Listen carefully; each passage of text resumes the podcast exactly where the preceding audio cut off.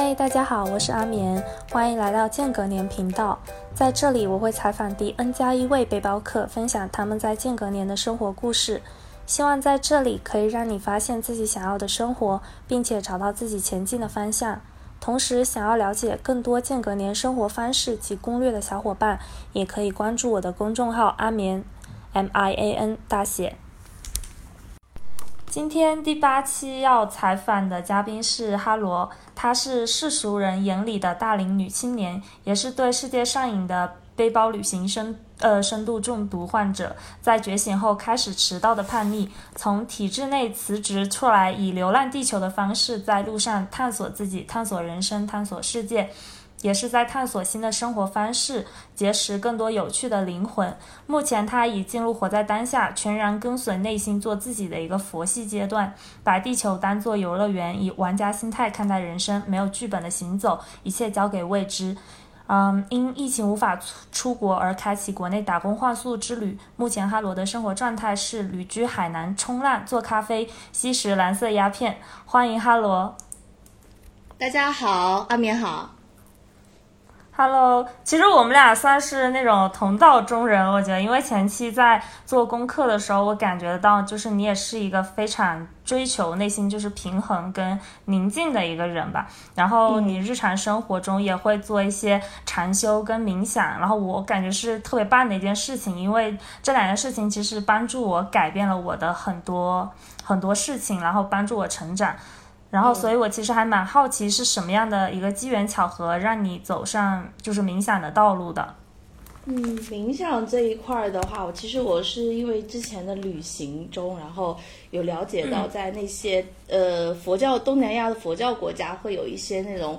呃呃内观禅修的一些那种活动嘛。然后之前我本来是想说，就是我旅行到东南亚那边去去佛教国家的时候，我要去参参加一下这些。内观禅修的活动，然后因为就是疫情了的话，然后忽然想到，哎，为什么我不可以在中国先体验一下？然后之后如果能出国的话，我再再继续去国外体验一下，然后也顺便可以对比一下对国内外这种不一样的感觉啊。然后，所以，所以我这一次就就是疫情稍微好一点了之后，然后就网上搜索了一下，就关于。这个国内内观禅修的一些信息，就是找找看哪里可以去参加一下这样子。哦，哎，所以你是在国内哪个哪个地方做这个禅修的？呃，我就我找的是那个安徽黄山的一个寺庙。哦，哇，这这个这就是，所以你就是在之前其实对冥想跟禅修没有。做那种非常深度的一个了解，然后你就直接去找这样的体验的一个课程。其实有先先在自己呃自己跟着网上的有一些呃分享一些教程什么的，自己有有在家里先稍微练练了会儿会儿，就是呃每天就强迫自己每天早上醒来了以后，然后就是按照他们的那种呃教程。然后自己瞎瞎琢磨吧，就就是，然后就是有点不太着道的感觉，就是瞎瞎观呼吸吧，就我感觉就不知道对不对，就也没人没人指导你，然后就感觉啊，我想要想要系统的学习一下，就是是是这样子的，然后对，因为自己在家里的时候，呃，周边也没有人可以请教，然后嘛，也没有人呃监督你啊，或者是。怎么样？然后我感觉我，呃，感觉做个十来分钟我就坐不住了，就，对，好像最多也就做个二十分钟那会儿，对。哦，那你是自己就是在家里尝试了多久，然后去去安徽黄山参加的这个这个？让我想一下，我在家里可能尝试了一两个月吧。哦，对对对，那你是觉得就是在大，就是因为在如果是在寺庙里面，应该是很多人一起的，对吧？对对对，你会觉得就是这种体验有什么样不同的这种感觉呢？哦，我感觉很挺不一样的，就是因为一种呃集体的力量吧，就是呃，你你在那边，你有的时候你坐不住的时候，哎，看看你周边的那些呃师兄们啊，他们都还还能坐住，那么就就是给你一种 对比，对，你就你你也会就坚持下去这个样子。然后啊，也有师傅也也有师傅在在前面，呃，就是那师傅的话，肯定就是一直能坐在那儿嘛，他也他也是在一个示范作用嘛，那那师傅一一直坐在那儿，你旁边的师兄也坐在那儿，那你就你也没办法那个那种感觉，对。然后其实这样子就是就是会让自己就是更深度的去体验，因为我最近就是也参加了一个就是叫梵音唱诵，然后它其实也是类似于就是内观禅修，然后是所有人围成一圈，然后会有一个内圈一个外圈，然后内圈的人会。开始就是就是唱又唱那个梵音，然后外圈的人就是要把它接住，就是这个能量场要一直持续着，然后就会有一种很团结在冥想的那种感觉。所以我觉得就是众人一起，这也是我我算是我第一次就是参加集体的这种禅修活动。其实那种感觉跟自己的确实还是很不一样的一种体验。嗯，我我好我好奇一下，就是你这样子是唱唱诵那些呃什么嗡啊，还是怎么样子吧？呃，对它，它就是会有一个那个呃梵音的一个像是咒语这种东西，然后就是你的面前会有很多的那个蜡烛，然后然后所有人会唱着印度的那种就是呃梵语，然后就是会发出，对对对梵语，然后会发出那个证明，就是就是你要一直去接着，你就感觉到你内圈那个人的能量，他们就是传递到你这里，然后你就接着把这个。政府给传递下去的这种感觉，然后你因为所有人他就是不会让能量停住，所以大家会一直专心的做这件事情，就是会完全的专注于当下的那种感觉。哇，对对对，感觉很很有意思的感觉，我还没参加过这种。对，然后，对我，因为我觉得就是集体参加这个这个内观禅修，它这个意义可能就是会更让人更专注，因为。我自就是我自己做冥想的时候，经常还是会有那种嗯思绪纷飞，就是各种思绪在脑海中飘过。然后就虽然说这样，其实我觉得也不是一件不好的事情，但是就是集体的时候，反而就是那个真的那种思绪会少很多的感觉。对对对对对，集体的力量。对，那就是在你做这那个。冥想的众人冥想的这种体验，让你有没有觉得自就是对自己的生活有什么样的一个改变呢？或者说你对冥想或者生命有没有什么不同的一个认知？嗯，我就感觉，呃，这个，嗯，怎么说呢？我感觉我这次的体验的话，就是，嗯，因为那个。好像感觉跟我有一点点不一样，因为我是想系统的，嗯，系统的学习啊，这个方法就是感觉师傅教的东西跟，呃，我我我所期待的好像不太一样，因为师傅只是很简单的跟你说，就是你只要观呼吸就行，他其他其他东西没有说特别多，就所以说这这七天里边儿，就只是做一件事情，就是观呼吸。然后，嗯，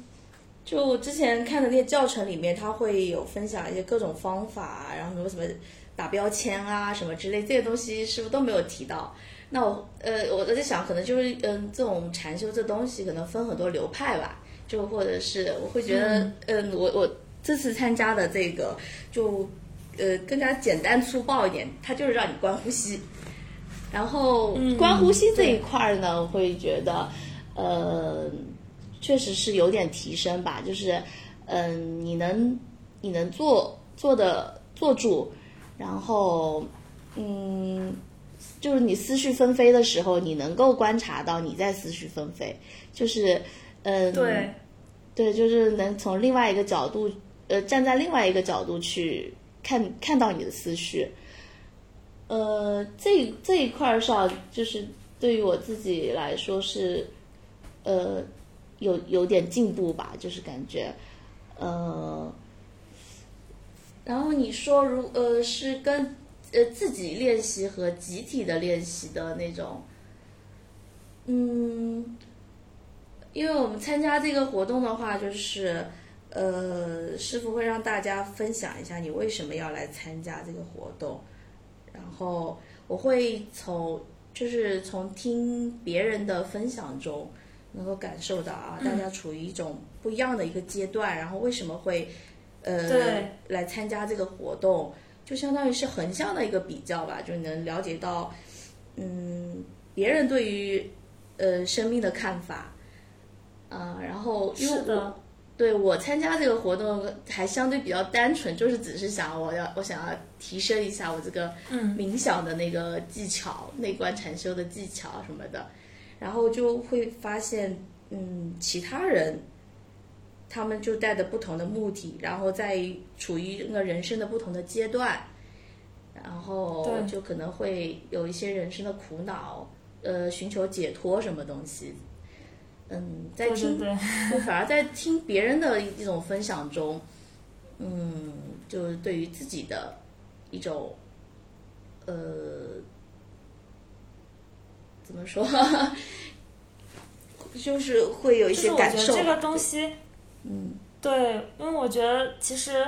就是比如说像那种光呼吸，我觉得久而久之，它其实培养的可能是更多是当对当下的一种觉知力。对对对，我是的，我我个人觉得，每次专注呼吸的时候，就是会觉得所有事情它都应该是发生在当下的。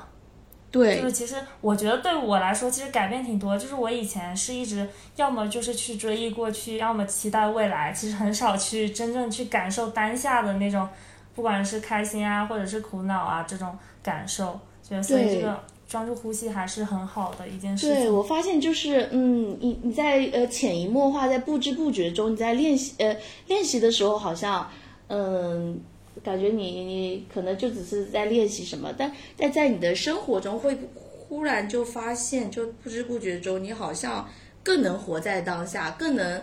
嗯，观察到，就是从另外一个角度观察到自己，就好像对，对，你在呃练习这个东西，已经真的融入到自己的一个生活中了，就这种感觉。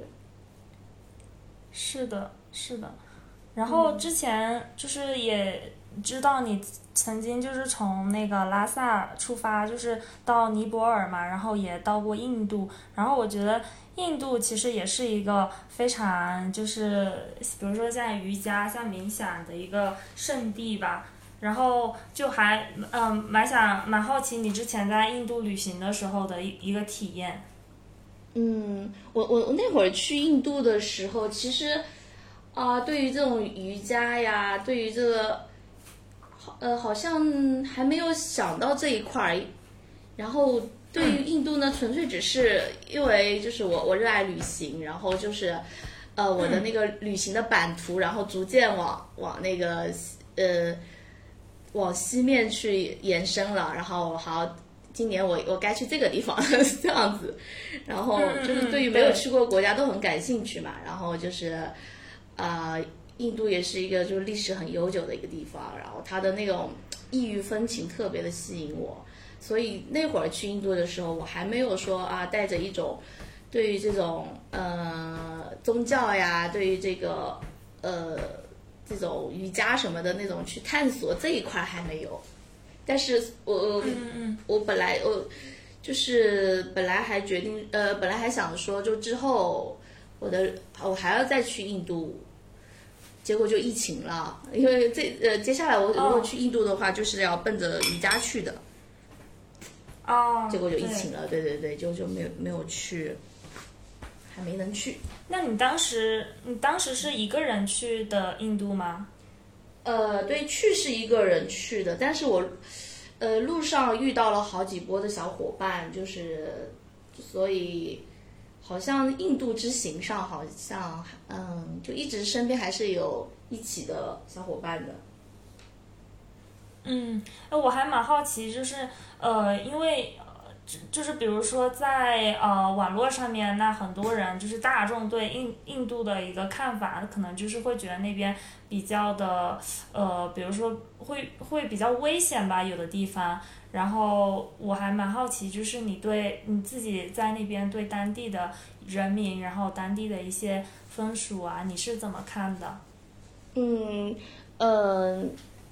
就是这个国内。国内人就是一听到印度啊，就就觉得很可怕，然后又又又一些那些新闻媒体总是聚焦于这个印度那一块一些很不好的一些东西啊。然后，呃，我自己亲身去了以后呢，确实有一些地方，就比如说他们那种啊脏乱差呀，这些呃街道上面说呃就是那种呃厕所呀。这个在路上洗澡啊，就有一些地方你确实是能够看到的。然后你呃，他们就有一些那种嗯，可能贫民区吧，就是那些那些对，就会确实是有一些乱乱的感觉。就是呃还好嘛，就是因为我嗯，就是有小伙伴一起吧。就如果单独一个人的话，可能确实会在安全上要。稍微那个那个那个注意一些，就是，对对对，大家可能出去旅行的时候还是要。注多注意一下安全。然后你之前还是有去那个尼泊尔是吗？然后我还蛮好奇的，因为我之前嗯自己去过尼泊尔嘛，然后我觉得它跟印度应该是有很多很相似的部分。但是呢，当时我跟就是呃当地的朋友聊天的话，然后尼泊尔人 就是会就是会觉得印度人比较自私，就是很蛮好玩的，就是两个很相邻的国家。然后我我还蛮好奇。嗯，在我们外人看来，感觉不太了解他们这这个民族，他们这个种族会觉得啊，这两个国家的人好像挺像的，然后就觉得，我我也就觉得，呃，他们这一个不管是尼泊尔啊、印度啊，还是斯里兰卡，就在我们看来，感觉好像也挺像的，有很多很相似的地方。然后，其实你真的深入去了解了以后，他们好像彼彼此有点不太待见的感觉哦。就是就是你自己去尼泊尔跟印度的话，你觉得这两个地方就是就是有你给你那种感觉很不一样的地方是什么？就是我还蛮好奇的。嗯，因为我去尼泊尔的话，还是比呃旅行的比较早期哦。尼泊尔算是我第一个就是背包旅行去的一个呃国外的一个国家嘛。然后那会儿其实感觉。跟我现在一个旅行状态是完全不一样，就是那那我其实只是一个完全体验一种路上，呃，就是其他国家很新鲜那种那种感觉，所以其实我我感觉对尼泊尔的印象没有特别的深，就会感觉他们那个，嗯，那些宗就全民的宗教化吧，然后就是很虔诚的那种。嗯，会做那种宗教的仪式啊，在那些树上怎么，嗯，拜一拜啊什么的这种东西。嗯，然后还有他们那些那些寺庙啊、建筑啊，就跟印度看到的还是挺不一样的。了解，就是因为对我来说，我我我特别想去感受一下，就是。尼泊尔朋友口中所说的印度的样子，就是尼泊尔，就是那种感觉还是蛮像。嗯，对，尼泊尼泊尔你是去过的，印度还没去过，对吧？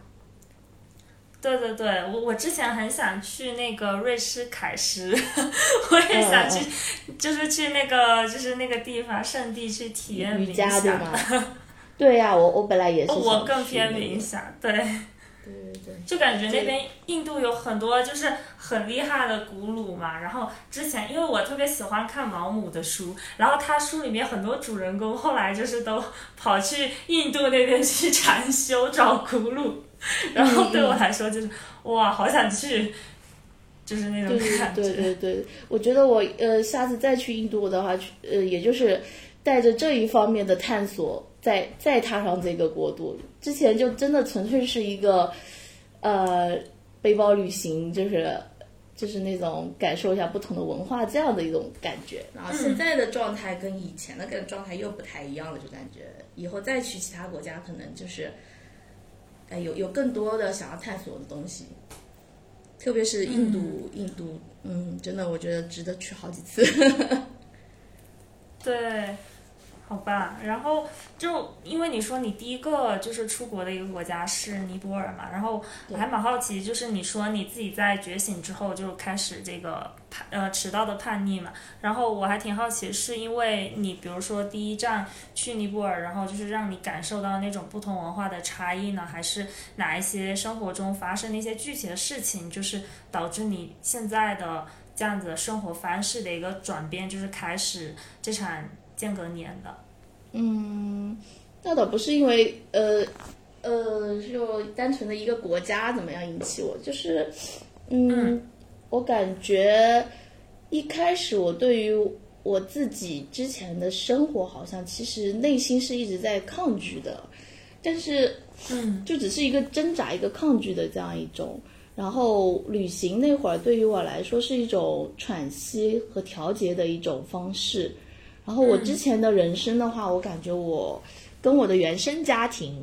呃，跟父母的牵绊更多是这一块儿，就是，嗯，所以呃，我会想要挣脱这个，就是那种逃离原生家庭这样一种感觉，嗯。嗯，呃，就是父母这一块对于我影响挺大的。然后我之前的之前的工作啊，什么东西，我自己一直知道我自己是不喜欢的，但是后也也不知道要怎么样从从那样一个状态中挣扎出来，就是就是痛苦，但是又不知道怎么办，然后就慢慢的在一次一次的旅行中，然后嗯。慢慢的探索自己，然后后来旅行的话，我到后期就都就是纯粹的一个人了嘛，就是独自旅行。然后在独自旅行的路上，你会有很多的时间，很嗯，就是跟自己对话吧。然后嗯，对，或者说你在路上的一些经历、一些遇见，能够引起你的一些一些思考。然后慢慢的就嗯，感觉哎，我这样下去不行，嗯。我我并不想一辈子这样子，我一定要挣脱出来，然后就是一个循序渐进的一个积累的过程，然后最后嗯，最后触触触发我感觉好像也是一段我自己一个人的旅旅旅行之后，就那那段旅行我在路上好像成长还蛮多的。然后后来呢，就跟一个朋友在聊天，然后他突然讲了讲了一一一个一句话，其实那句话其实可能别人听来并不怎么样，可能在当下的我的话，就好像触动了一个什么开关，呃，突然就到了那个点。他他说：“那你怎么跟自己交代？就是好像可能感觉就是以前思考别人考虑的更多一点，就是。”就是没有考虑自己太多，反正就是这样子触触发了一个开关，就是我觉得我我该行动了，就是要挣脱出来了这样子。我觉得这可能其实一直是你心里的声音，然后正好在那个那个点的时候，他把你心里的声音给就是说出来了。对对对对，哎，好像是是这样子，嗯，对。那我还嗯蛮好奇，就是那现在的话，你目前的一个阶段是，你已经很自然的，就是对任何事情听从自己自己内心的声音，然后就是也做好做到，就是那种比如说跟家庭关系、跟身边的就是各种关系的这样的一个平衡吗？嗯嗯，对对对，我我觉得反而我就是经历这个事情后，我跟家庭的关系反而更好、更融洽了。嗯。就是我觉得确实是，当我们自己把，就是因为我觉得在我们的传统文化里面，很大的一部分是，呃，要告诉我们一直去去屈从别人的一些声音，就是我们要去满足。别人好像是这这件事情才可以是一件比较对、比较正确的事情，但是这样的话，久而久之，我觉得反倒会让我们就是比较容易去盲从一些事情，反而就是不太会真的去听从自己心里的一个声音。所以，但是心里的那个声音其实很重要。当我们自己把自己的一个是就是内心那些矛盾就是解决了之后，或者到达某个平衡点之后，我们反而会更容易跟身边的不同的关系去进行一个相处。对，这样子活出自己了以后，反而你跟周围的这些关系反而更好了，更平衡了。就活出对对对，哦，那这样子就很很很好，我觉得。嗯嗯嗯，就现在的状态，我就哇，跟之前跟以前的人生感觉就是完全是两样的。呃，我还蛮好奇，你之前就是本来做的那个体制内的工作是什么样的？就是会跟现在是不是反差很大呀？啊，是反差挺大的。就是我我之前的工作其实就跟那个写那个世界那么大，我想去看看那个辞职信的顾老师是一样的，就是对，也是老师。哦，所以就是就是在国内的，就是比如说像体制之内的这种，像类似公务员这样子的是吗？对，就是呃，世人眼里的那种铁饭碗嘛，你就是你可以安安稳稳的一辈子，就是做到老，做到退休那样子的那个一个工作。哦，那你那你是在什么时候就是辞掉这份工作，然后第一就是就第一仗是打就是去哪里呢？呃，我是我就是去年疫情发生之前，呃，提交的那个辞职申请，然后结果疫就疫情来了，然后疫情来了之后，那个辞职申请那个批复才下来，就刚好赶上这个点，对。然后你是直接就是去了海南吗？就是你现在也在海南吗？呃，对我去年，去年。呃，是的，是的，就是去，我先我先去了一趟深圳的那会儿是是也是，嗯，就跟之前路上碰到的朋友，就是不是江湖再见，然后去就又江湖真的江湖再见了，就找了一下朋友，然后后来就找就是想体验一下那个义工的那个旅义义工旅行的方式嘛，对，因为这个这个事事情其实我。从开始旅呃背包旅行的时候就知道，但是那会儿的话，就是你没有那么大段的时间去体验，所以现在就忽然就你反正出不了国了，那那我就有了很多的时间可以去体验这个事情。对，原先想着啊，一个月我换一个地方，一个月换一个地方，然后就最先就去的海南。然后哦对哦，所以你是在海南义工旅行是吗？对对对对。就一开始也是看到在找义工的时候看到有冲就是冲浪这个事情进进入进入了我的脑海里边儿，就无意间看到的，就是他说你可以边做义工，然后还可以边冲浪这件事情，哎，感觉挺新鲜的，然后我就我就对，就那会儿冲浪冲浪还没有像今年这么火，还是很小众的事情那会儿。哦，我觉得海南是确实是一个冲浪圣地，好棒啊！对，然后就就是再加上疫情的关系，那些原先在国外呃海岛上生活的，在海岛上冲浪的人，现在也全都全都只能到海南了，受不了，没有没有没有冲浪的生活。嗯，对对对。然后，那你在？海南，就是在结束义工之后，你现在还是住在海南吗？你现在目前是在哪一个城市呢？嗯，现在是在那个万宁的日月湾，就是呃，海南中国的冲浪圣地，就是这边的那个呃国家呃冲浪的国家队，他也在这边。哇哦，那那我觉得就是。我还蛮想问一下，就是海南，就是整整个在海南生活，在万宁生活，给你的一个感觉是什么样的？就是我觉得每个城市可能它的给人的感受都是差别很大的嘛。嗯嗯嗯，那其实我没有生活在城市吧，就是因为它这呃，我待的这个地方就是个海湾，然后呢，嗯，海湾的背后是个村子，所以其实离城市还是呃有一段距离的，然后。对，所以我每次那个定位的时候，我会想，呃，我会写的是远离城市，活在当下，就是，所以我其实就是到了这个海湾以后，就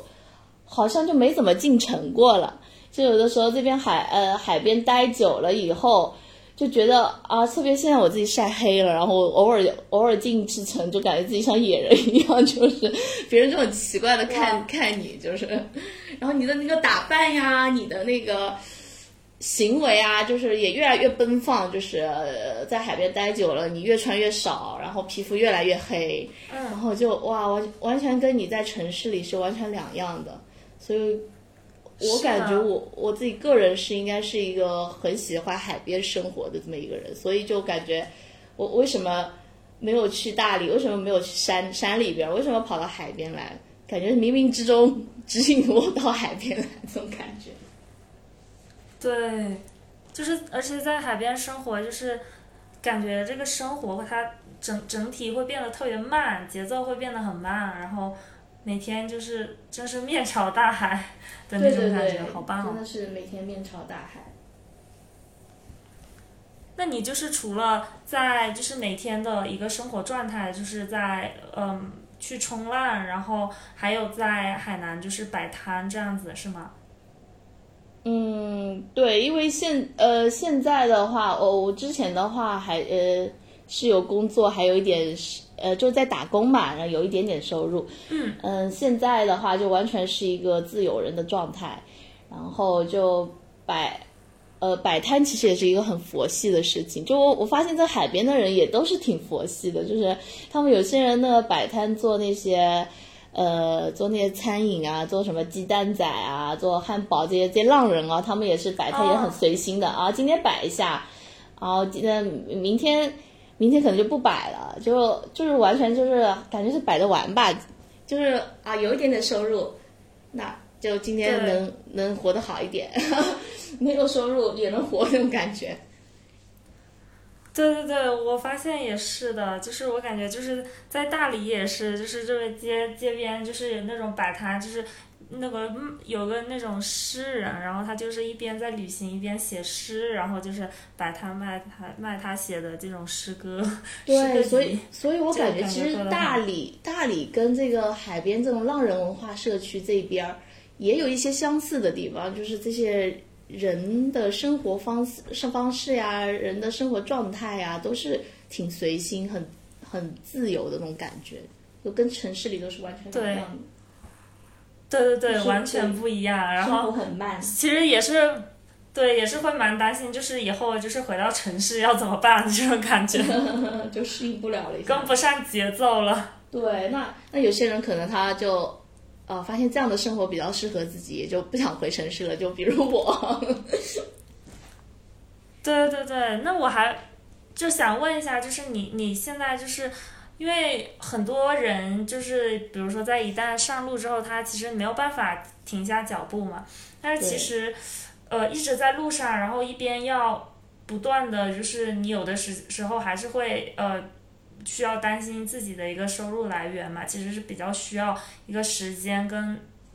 嗯自己要去思考这的一件事情。然后我就是还蛮好奇你是怎么看这样的一个问题。嗯。呃，就是收入这一块的话，是你的生存需要嘛。然后在路上的话，就像我的话，我感觉我的物质欲望本身也就不高。然后现在就是一个一一个人吃饱全家不饿的状态，所以在钱这一块，你就就比如我没钱了，然后找个地方我打打工，虽然他给的工资不高，但是我我我能生存。就是有饭吃，有地方住，就就好像能就能满足了，就就这样一个状态。就是我我不需要赚大钱，我只要能活下来就好，就这样子。对，哎，说起这个，我我还觉得就是很很神奇的一件事情，就是我我在就是前段时间啊，在大理也认识了一个呃一个大哥，然后他也是一个非常注重一个精神。的一个状态，然后他真的是，他是属于完全就是零支出的那种生活方式，他整个人就是那种 飘飘欲仙，然后就是整个人就是一直在追求自己精神上的富足，然后就是也是所有的，比如说像呃住宿啊，就是住在那种乡间，然后就是食物就是自给自足。哎，我我我我也是这两天在这边哦遇到一个遇遇到一个大哥，他也是。就是 自己住在山上面，对，种地，然后养马，就是喂马劈柴，一个人在那山上住。然后他说，他好像来这个来这边有十几个月了，就最近这阵子开才开始下山，才开始哎，发现这个海湾还挺好玩的，然后才开始频繁下山。哇，就有好多这样，就是你在对你在路上会遇到好多这样的很很神奇的人，就感觉。对，就是追求自己内心真的是，对对对，对，真的是完全有人是真的可以做到超级极简了，就是对物欲完全零追求的那种。我之前是有遇到很多，比如说极简主义者是真的是知道很多，但是这种完完全全零需求的，其实也不是，并不是很常可以遇到。所以遇到时候会真的是觉得这个世界上这个生活方式非常非常多样化，就很有意思的感觉。对我之前在三亚的时候还遇到过住在山洞里的哥们儿，哇，原始的生活。可能就是觉得，其实有时候那个原始就是很让人回归那种本真的感觉，就是真的是完完全全就是追求内心了。对对对就你是跟着天地在在在生活，就是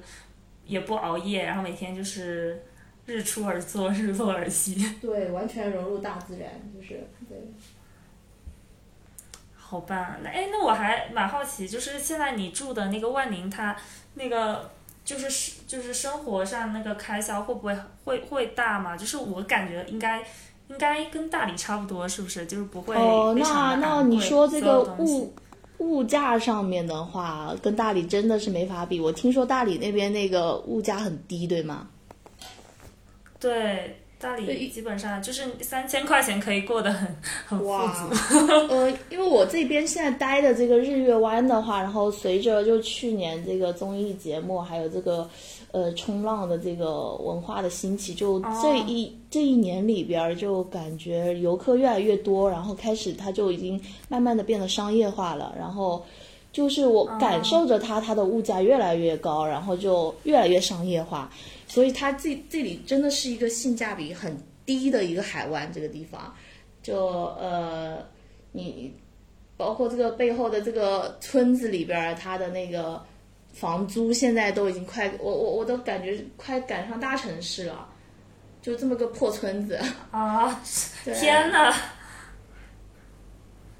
哎，我还以为我之前想象中应该是很便宜，然后 非常原始的那种感觉。啊，那那这个海湾确实现在已经商业化了，就是，然后东西好贵好贵，因为都是给那些来、啊来来度假的人，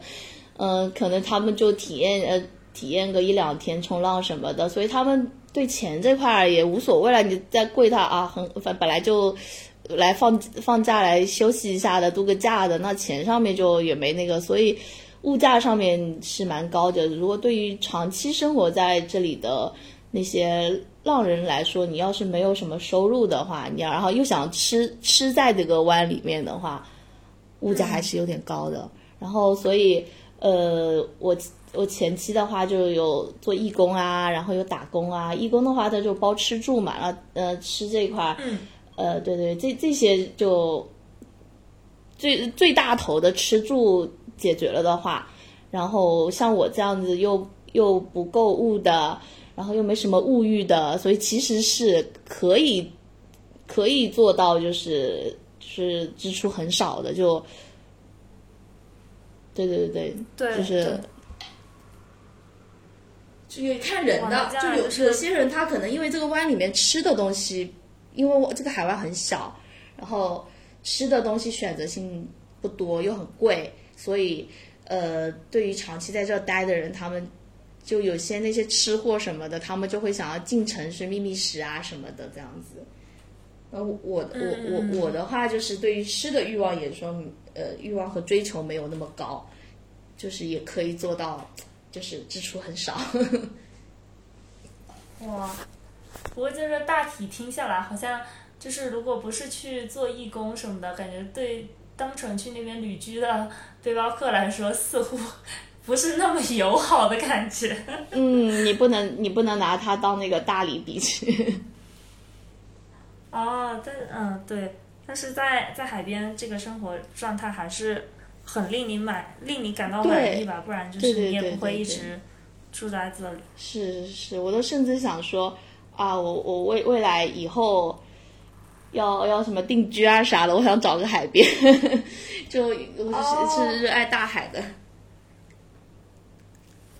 那很棒哎，那你那你目前就是暂时的一个计划，就是没有要离开万宁，就至少没有要离开海南，就是暂时就一直在那边去旅居是吗？嗯，如果就是国外这个疫情一直这样子的话，我也就可能在这边呃看看有没有什么事情或者什么事业可以做一做啥的，然后一边做着一边等着疫情的好转吧。就最后其实我还是想就继续我那个原先辞职之后的计划，就是我想去各个国家走一走，继续继续我的旅行计划这样子。嗯，对对对。哎，那我还蛮好奇，就是你之前去的，嗯、一些就是一些国家，就是让你觉得哪一些对你来说印象特别深刻的一些文化吗？呃，我我之前去的，就是其其实都还是在亚洲的范围里边儿吧。然后对我印象比较深刻的国家，我感觉就是印度，然后还有伊朗。我感觉这两个国家的那些异域的文化对我的呃冲击还蛮大的，我特别喜欢，就是跟我们的文化特别不一样的那种那种文化吧，感觉。哦然后这两对个这两个国家的人呢，又是特别热情友好的。呃，之前之前我还呃去印度的时候还没有去过伊朗，然后印度印度人的那种热情，印度式的热情已经感受到过，然后就是呃，我感觉他们对于那个东亚的面孔有有有有特别的好奇，然后就是你走在路上，他们都都会想要找你合照，就是 那真的是吧？你你你在印度能够 体体验到那种当当当明星的感觉，就是经常会有人来找你合照。然后，然后到了伊朗更加了，就是伊朗人就是热情，更热情的感觉。有时候就是啊，就是走在路上，可能就有人就要要跟你聊天啊，然后有时就呃邀请你回家去坐一坐啊什么的，就伊朗式的热情。就这两个国家的哦，呃百姓对也也也印象很好，就是觉得对，那你这样让我觉得其实真的还蛮像的，就是像因为我之前去呃尼泊尔的时候，然后当地人也是特别热情，但是他还没有到印度那么的 热情，但也非常热情。就我到的第一天晚上，我出去吃饭，然后满满街人就会就遇到谁就会跟我就是。呃，问好，然后就会开始问我叫什么，住在哪儿，几岁，哪个国家来，把我全家问一遍。我一开始的时候就还那个时候我我我还比较比较小嘛，然后那时候还蛮害怕的。这我到晚上的，然后我就是别别人一叫我一跟我打招呼，我第一个吓得就跑，你知道吗？后来我就是待了一几天，对我很好笑。然后待了几天，我就慢慢觉得哦，原来是就是他们当地人就是特别热情。然后我去买个水果，然后就好多人跟着我，然后就开始就是问长问短，对对对对对很好笑，对对，就很好玩。嗯，就很还蛮享受那种对那种热情的对感觉。然后我之前之前是看了一部呃伊朗的电影叫《小鞋子》，然后我觉得特别感动，我就觉得伊朗人民就特别的淳朴，然后特别善良。然后那那那一年我看了这个电影之后，然后就觉得好想去伊朗。嗯嗯，然后后来好像是值得一去。特别是，就是那个个街道对，就是那种嗯波斯波斯的那种文化嘛，就是哇，很浓郁，就是很喜欢。对对，啊，我现在想起来，之前还有一个综艺叫呃《世界青年说》吧，好像还是、哦嗯嗯嗯非正式会谈，然后里面哦就是有一个伊朗人，然后他 就哦，我知道，我也 看过。热情，是的，是的。他我也喜欢他就是说伊朗人，就是你就是老是把你就是你请你去他家吃饭，你不去不行啊，对对对对对我觉得好哇，好热情，好棒哦。对。嗯，然后就是觉得这两个国家以后也是我还蛮特别想想去体验的。嗯嗯嗯，就是很值得一去，我觉得。对，那其实现在对你来说，就是这个，嗯，现在这个我觉得应该也不算是，不再算是间隔年了吧。就是我，就从我的角度来看，你之后的整个的发展，基本上会是一直持续的一个旅居的状态，然后就是在找到就是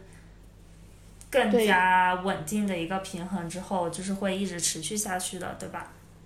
呃，具体要旅居到什么时候，我也不太确定，但是目前是。这样的方式是我能够感受到是适合我的，就对。然后对，而且嗯嗯，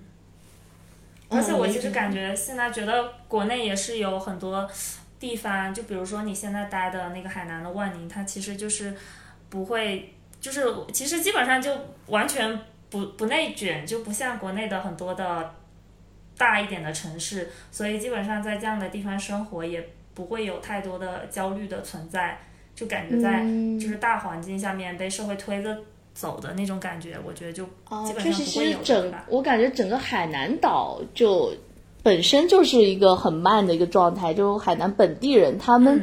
他们就不会跟内地人这样子非常焦虑啊，然后就担心着呃未来要存很多钱啊怎么样，就好像就是呃你有钱了就就。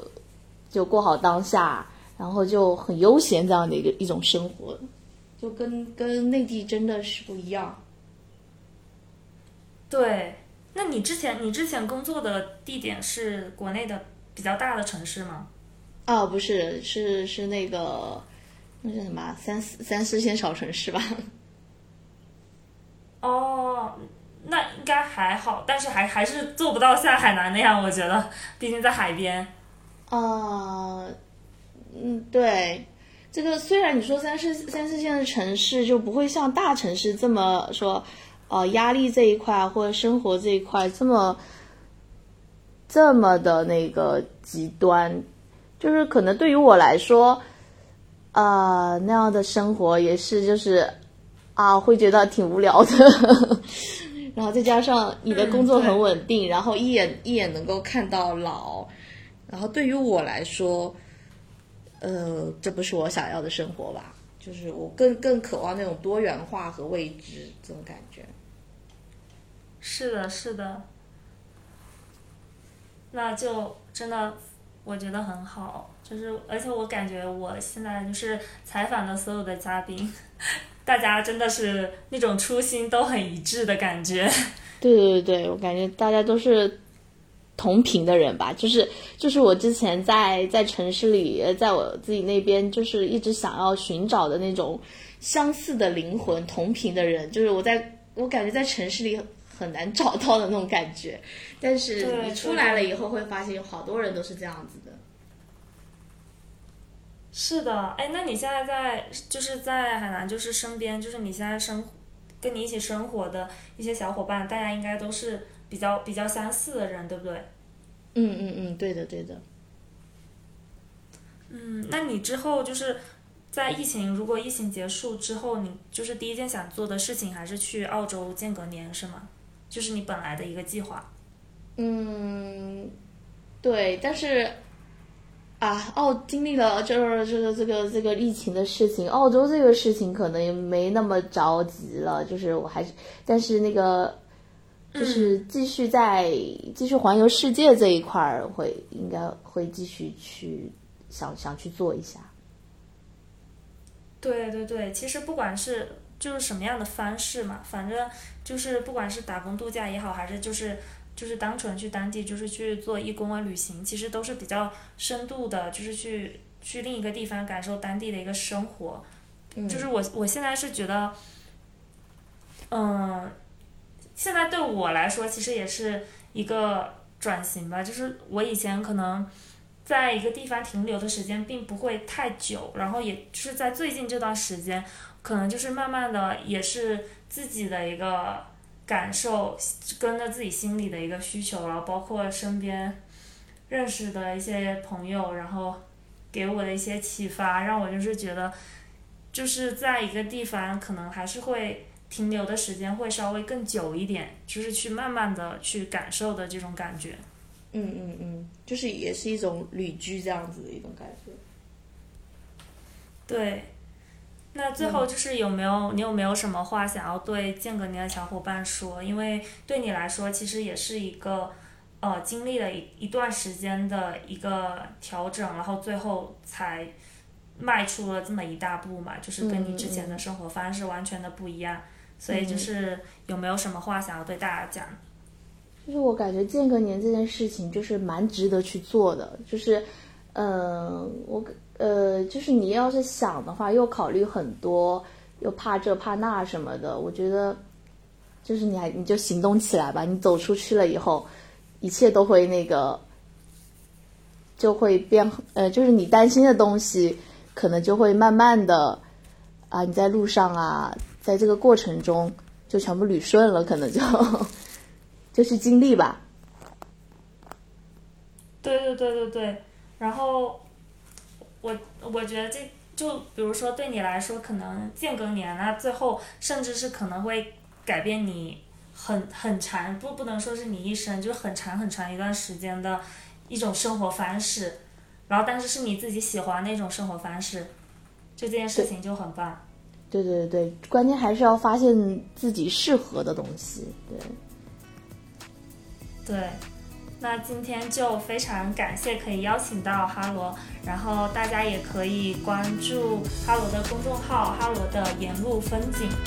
嗯，然后我们这期节目就到这里。嗯，谢谢你可以抽出时间接受我的采访。那我们下期再见。嗯。